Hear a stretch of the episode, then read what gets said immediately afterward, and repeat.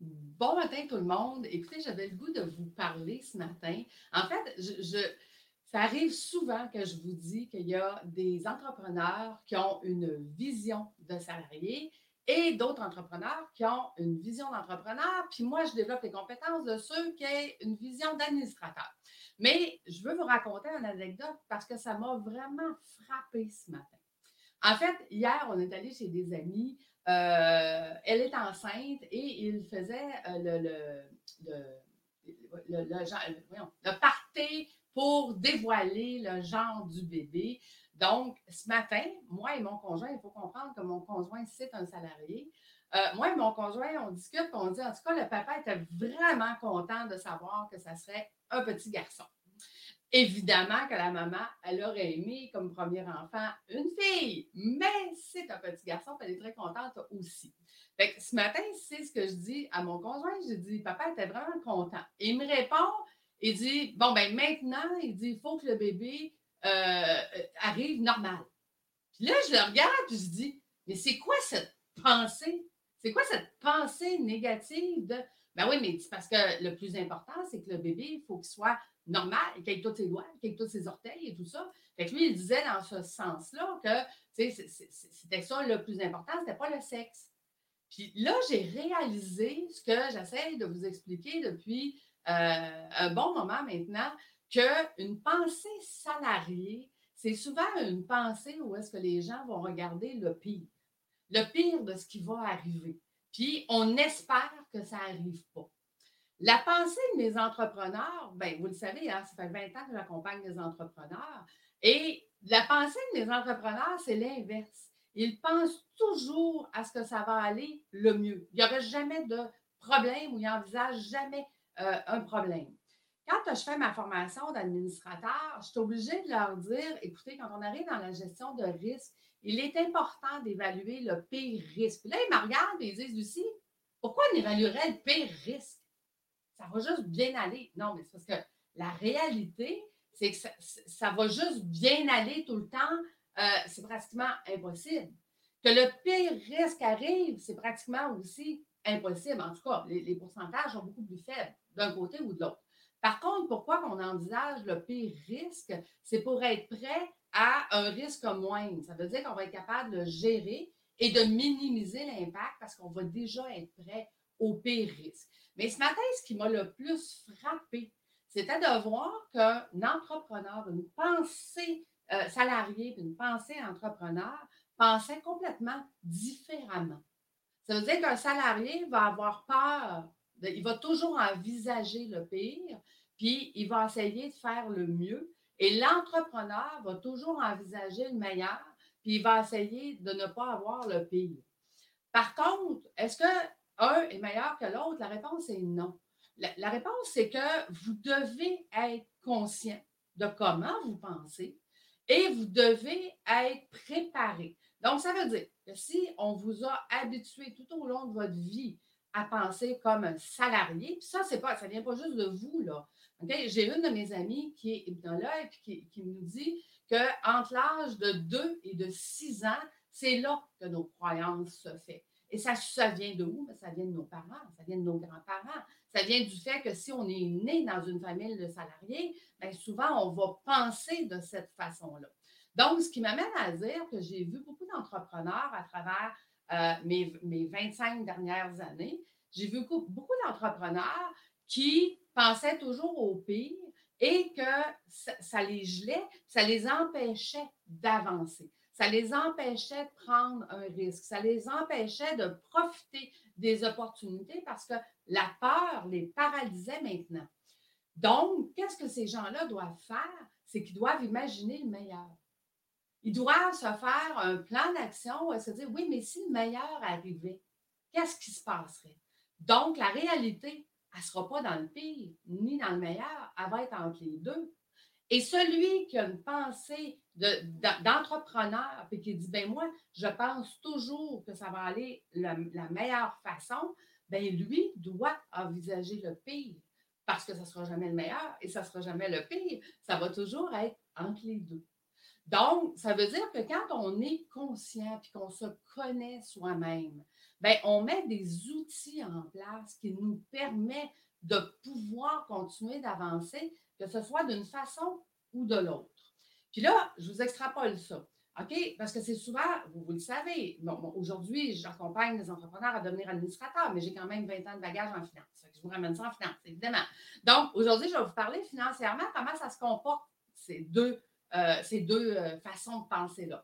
Donc, ça veut dire que si j'envisage le pire tout le temps, bien, dans mes finances, je les compare à des écureuils, dans mes finances, je vais avoir 14 comptes de banque, puis je vais mettre un petit peu plus dans chacun.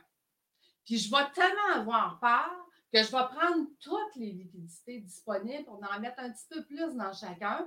Donc, je vais toujours avoir l'impression que je n'ai pas d'argent et que je ne peux pas rien faire. Donc, ça sécurise mon côté de j'ai peur d'avancer, puis j'envisage toujours le pire. Donc, ça veut dire que si le pire arrive, ben, j'ai un petit peu plus partout, ça me sécurise. Donc, si j'envisage le meilleur, OK, quand je suis dans ce, dans ce mode de pensée-là, bien, dans le meilleur, c'est que je vais faire une planification du futur réaliste. C'est ce que moi j'appelle ne pas faire de budget, mais faire une conciliation bancaire pour pouvoir planifier le futur.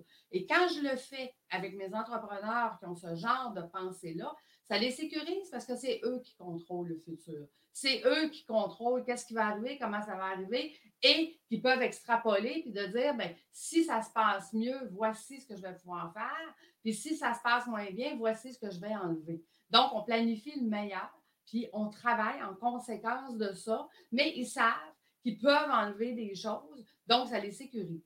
Maintenant, de l'autre côté, OK?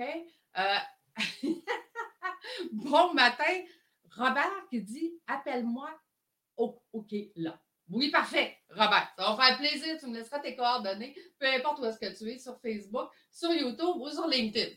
Je suis sur toutes les plateformes ce matin. Donc, si j'ai une pensée d'entrepreneur, puis que je prévois toujours le meilleur, à l'inverse, c'est que je vais prendre des risques, je vais prendre des risques et je n'évaluerai pas mes risques. Donc, ça veut dire que je, je, je risque de faire des actions beaucoup trop risquées pour ce que je suis capable de, euh, de gérer.